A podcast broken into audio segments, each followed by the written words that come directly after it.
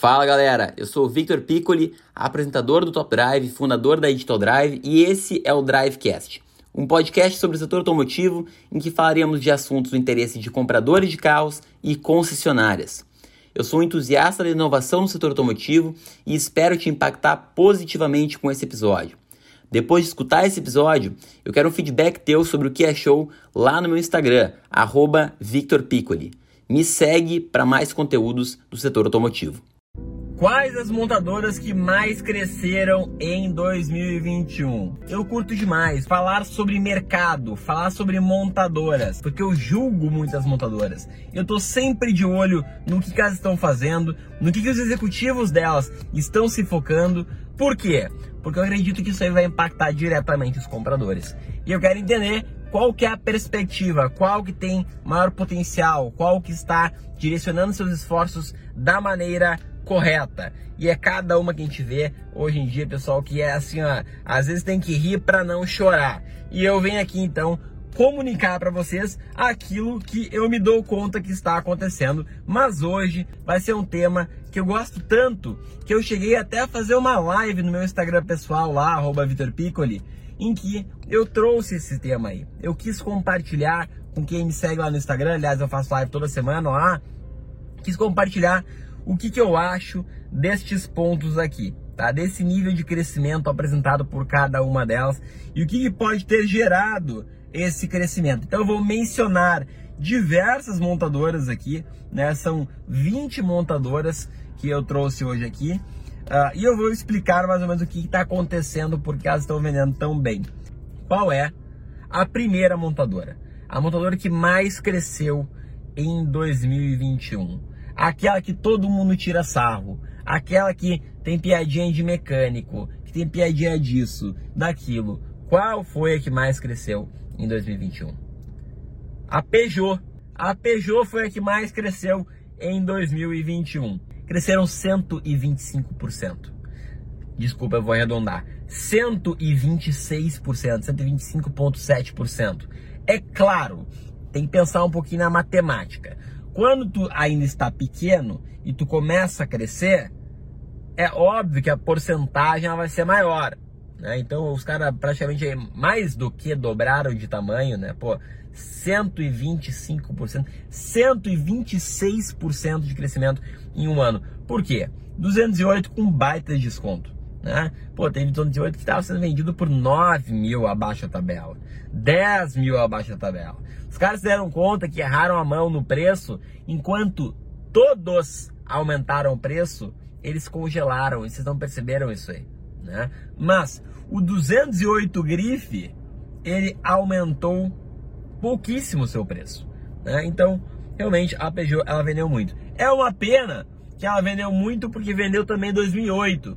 E eu falo aqui, eu falo no meu perfil pessoal no Instagram, eu falo aonde for, que não se compra 2008 porque o 2008 novo já existe lá fora.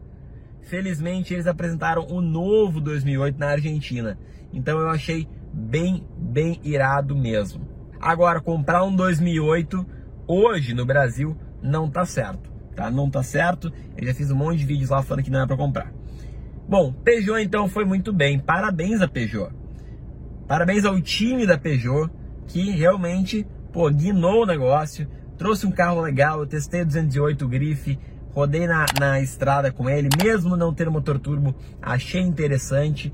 Então a gente tem que sim dar o braço a torcer.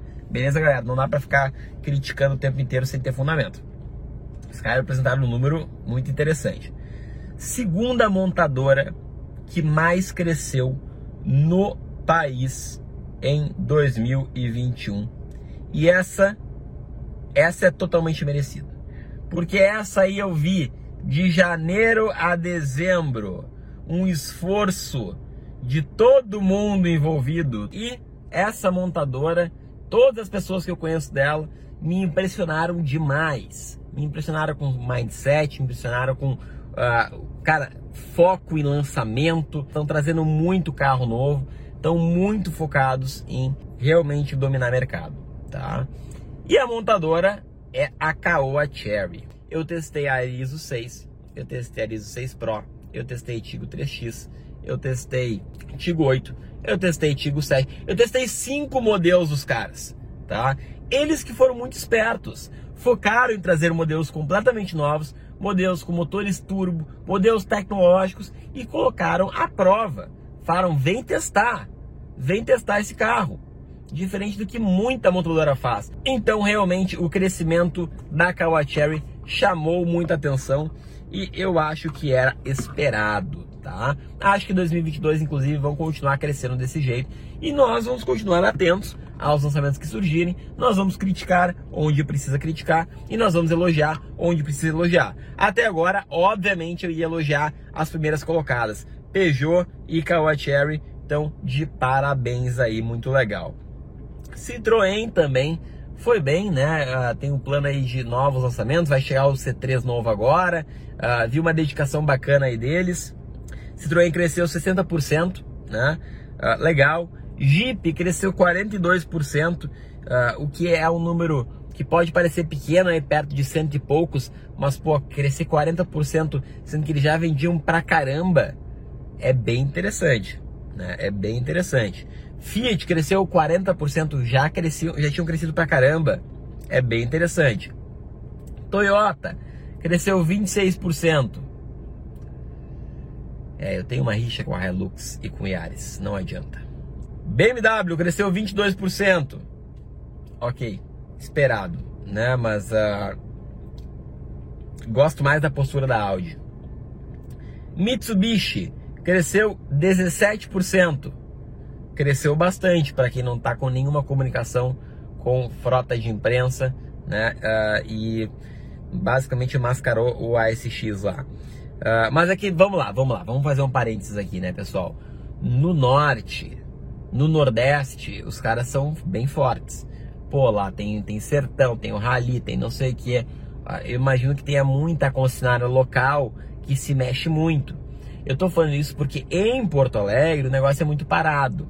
Por isso, tá?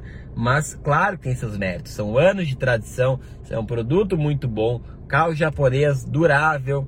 Ah, cara, tem gente que fala né, que uma Pajero é superior a uma Hilux.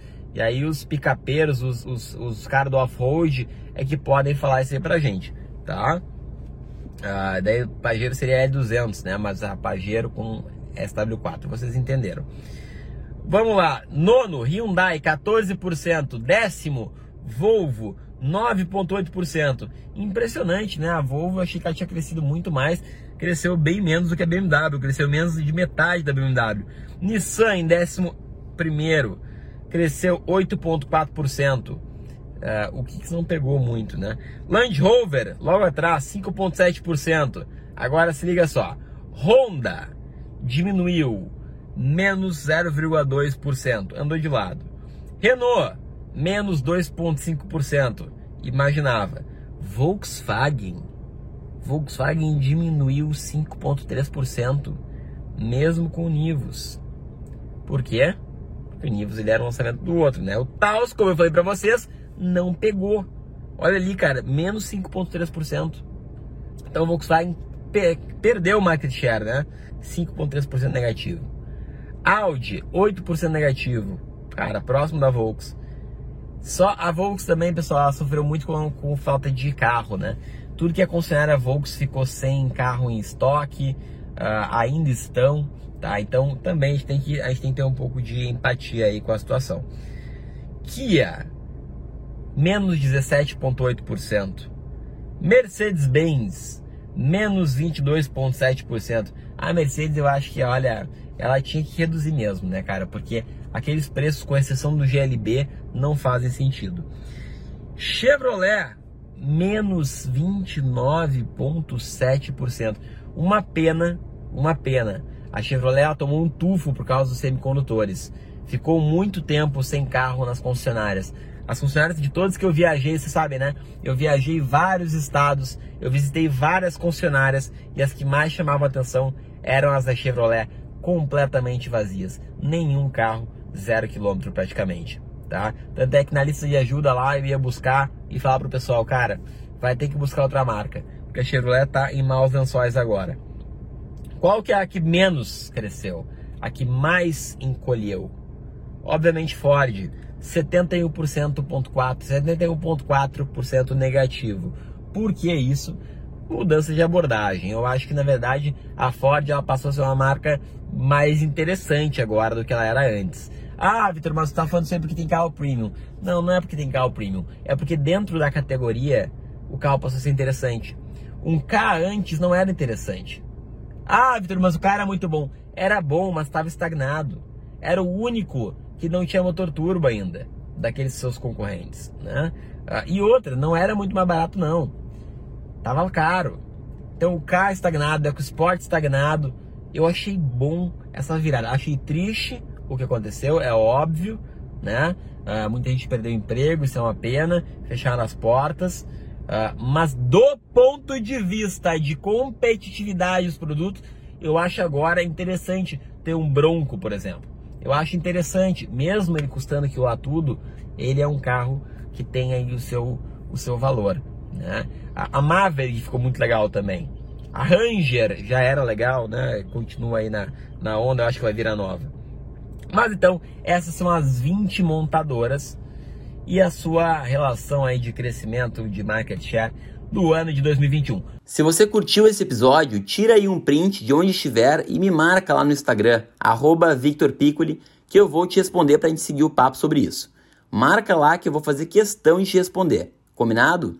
E não deixe também de me acompanhar lá no Top Drive, hein? Feito, valeu, abraço!